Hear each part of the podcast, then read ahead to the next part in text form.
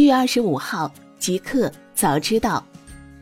大家好，今天是七月二十五号，星期四，欢迎收听极客早知道。刚发生，WeWork 加速 IPO 计划，拟九月上市。北京时间七月二十四号，据《华尔街日报》报道，共享办公室空间 WeWork 背后的 The We Company 公司已经加速了他们的上市计划。预计将于下月公布 S1 招股书。WeWork 拒绝对此报道置评。WeWork 总部位于纽约，今年早些时候的估值为四百七十亿美元。长期以来，一直有传闻称 WeWork 正在筹划大规模 IPO，首次公开招股。消息称，目前该公司正在与华尔街银行会面，以确保获得超过六十亿美元的资产抵押贷款。这可能导致未来的 IPO 规模缩小。WeWork 今年三月披露，其2018年净亏损为19亿美元，营收为18亿美元。来源：TechCrunch。特斯拉第二季度营收63.5亿美元，因不及预期，股价大跌11%。北京时间7月25号凌晨，特斯拉发布了该公司2019财年第二季度财报。财报显示。特斯拉第二季度营收为六十三点五零亿美元，较去年同期的四十点零二亿美元增长百分之五十九；净亏损为三点八九亿美元，较去年同期的净亏损七点四三亿美元有所收窄；归属于普通股股东的净亏损为四点零八亿美元，较去年同期的净亏损七点一八亿美元收窄。因营收不及六十四点一一亿美元的市场预期。截至发稿，特斯拉盘后股价下跌百分之十一点二零，报二百三十五点二二美元。来源：Pinwest。大公司，苹果被质疑操纵 App 搜索结果，回应称与用户习惯有关。北京时间七月二十四号上午消息，《华尔街日报》发文称，苹果公司自己的官方应用在其应用商店 App Store 的搜索结果往往优于竞争对手。这让《华尔街日报》认为苹果公司有意优化了他们自己的 App 搜索结果，但苹果回应称，这种搜索结果跟用户习惯有关，并非一成不变。以有声读物的搜索为例，去年九月前，Audiobooks 点 com 曾连续两年占据有声书关键词搜索榜首，但去年九月之后，苹果官方的图书 App 取代了该应用。导致该应用的日下载量下降了百分之二十五。同样，苹果地图在地图搜索中排名第一，Apple TV 和 iTunes 商店也在电视、电影和视频等关键词的搜索中排名第一。来源：新浪科技。Facebook 不再允许微软和索尼访问其用户好友数据。北京时间七月二十四号上午消息，《华尔街日报》发文称。苹果公司自己的官方应用在其应用商店 App Store 的搜索结果往往优于竞争对手，这让《华尔街日报》认为苹果公司有意优化了他们自己的 App 搜索结果。但苹果回应称，这种搜索结果跟用户习惯有关，并非一成不变。以有声读物的搜索为例，去年九月前，Audiobooks 点 com 曾连续两年占据有声书关键词搜索榜单。但去年九月之后，苹果官方的图书 App 取代了该应用，导致该应用的日下载量下降了百分之二十五。同样，苹果地图在地图搜索中排名第一，Apple TV 和 iTunes 商店也在电视、电影和视频等关键词的搜索中排名第一。来源：新浪科技。Facebook 不再允许微软和索尼访问其用户好友数据。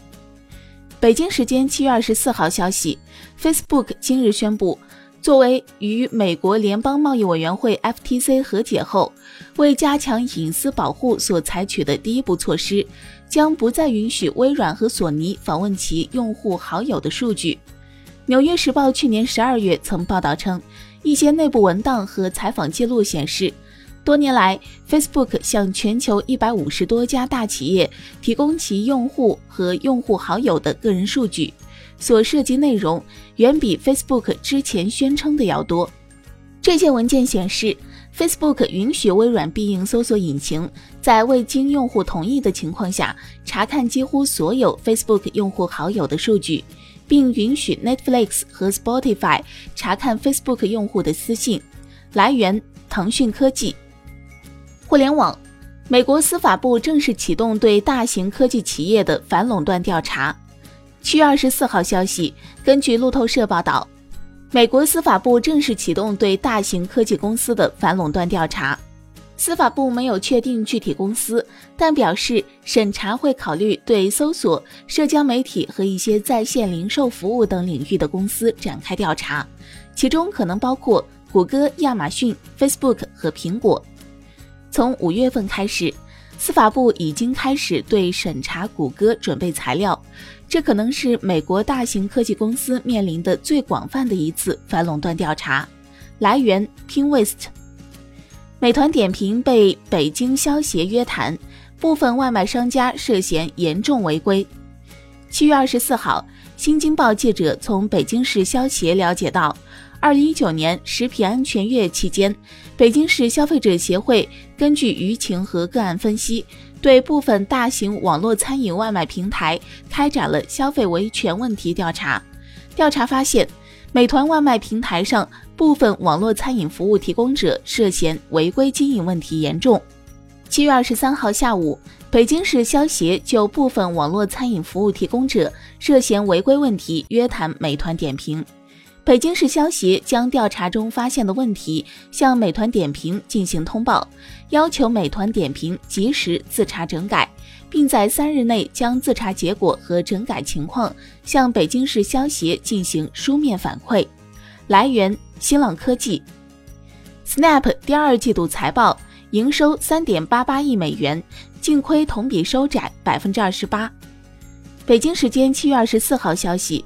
月后即焚通信应用 Snapchat 母公司 Snap 今日发布了2019财年第二季度财报。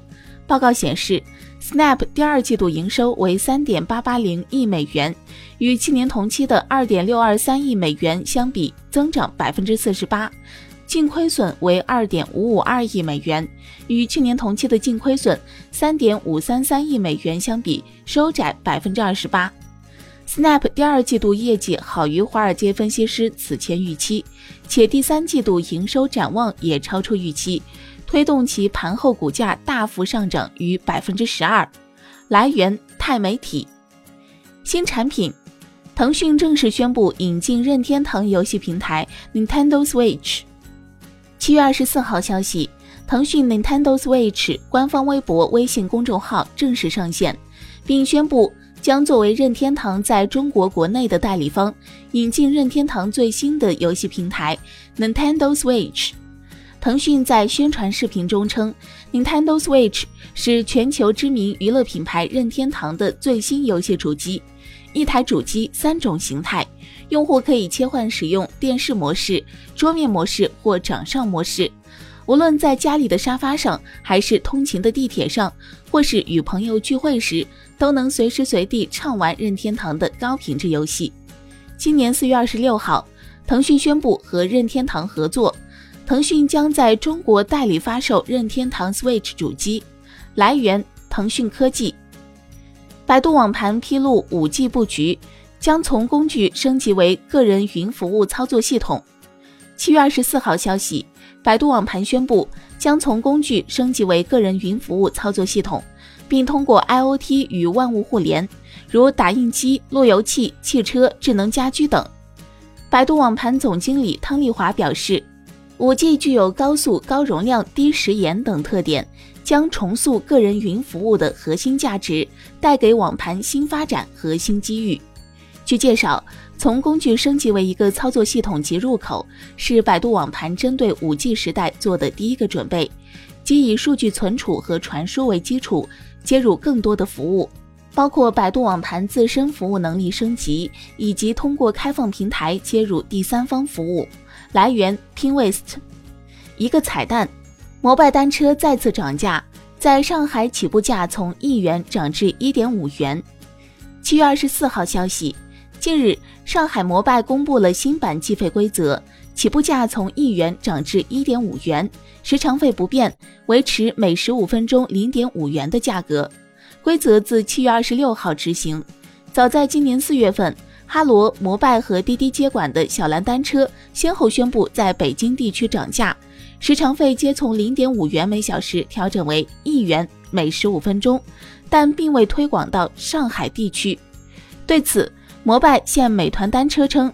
涨价是为实现健康可持续运营。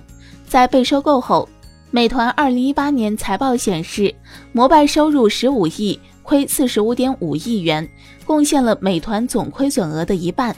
来源：腾讯科技。